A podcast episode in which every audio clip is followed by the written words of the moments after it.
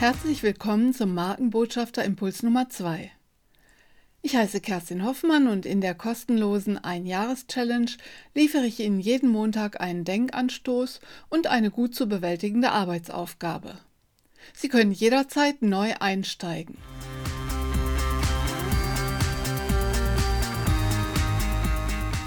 Heute Wer Corporate Influencer für das Projekt gewinnen will, muss die Bedürfnisse aller Beteiligten kennen.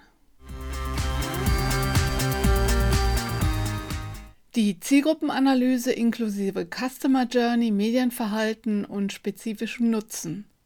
Ein wichtiges, wertvolles Instrument in Kommunikation und Marketing. Doch häufig wird es vor allem mit Blick auf Leads und Kunden eingesetzt.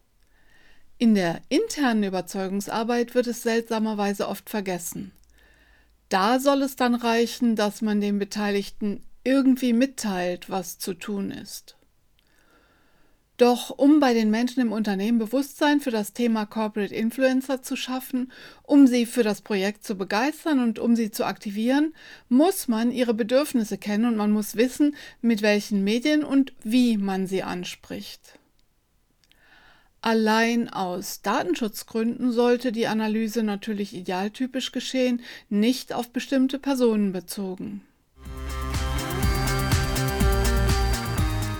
Arbeitsaufgabe für diese Woche? Bedürfnisse ermitteln.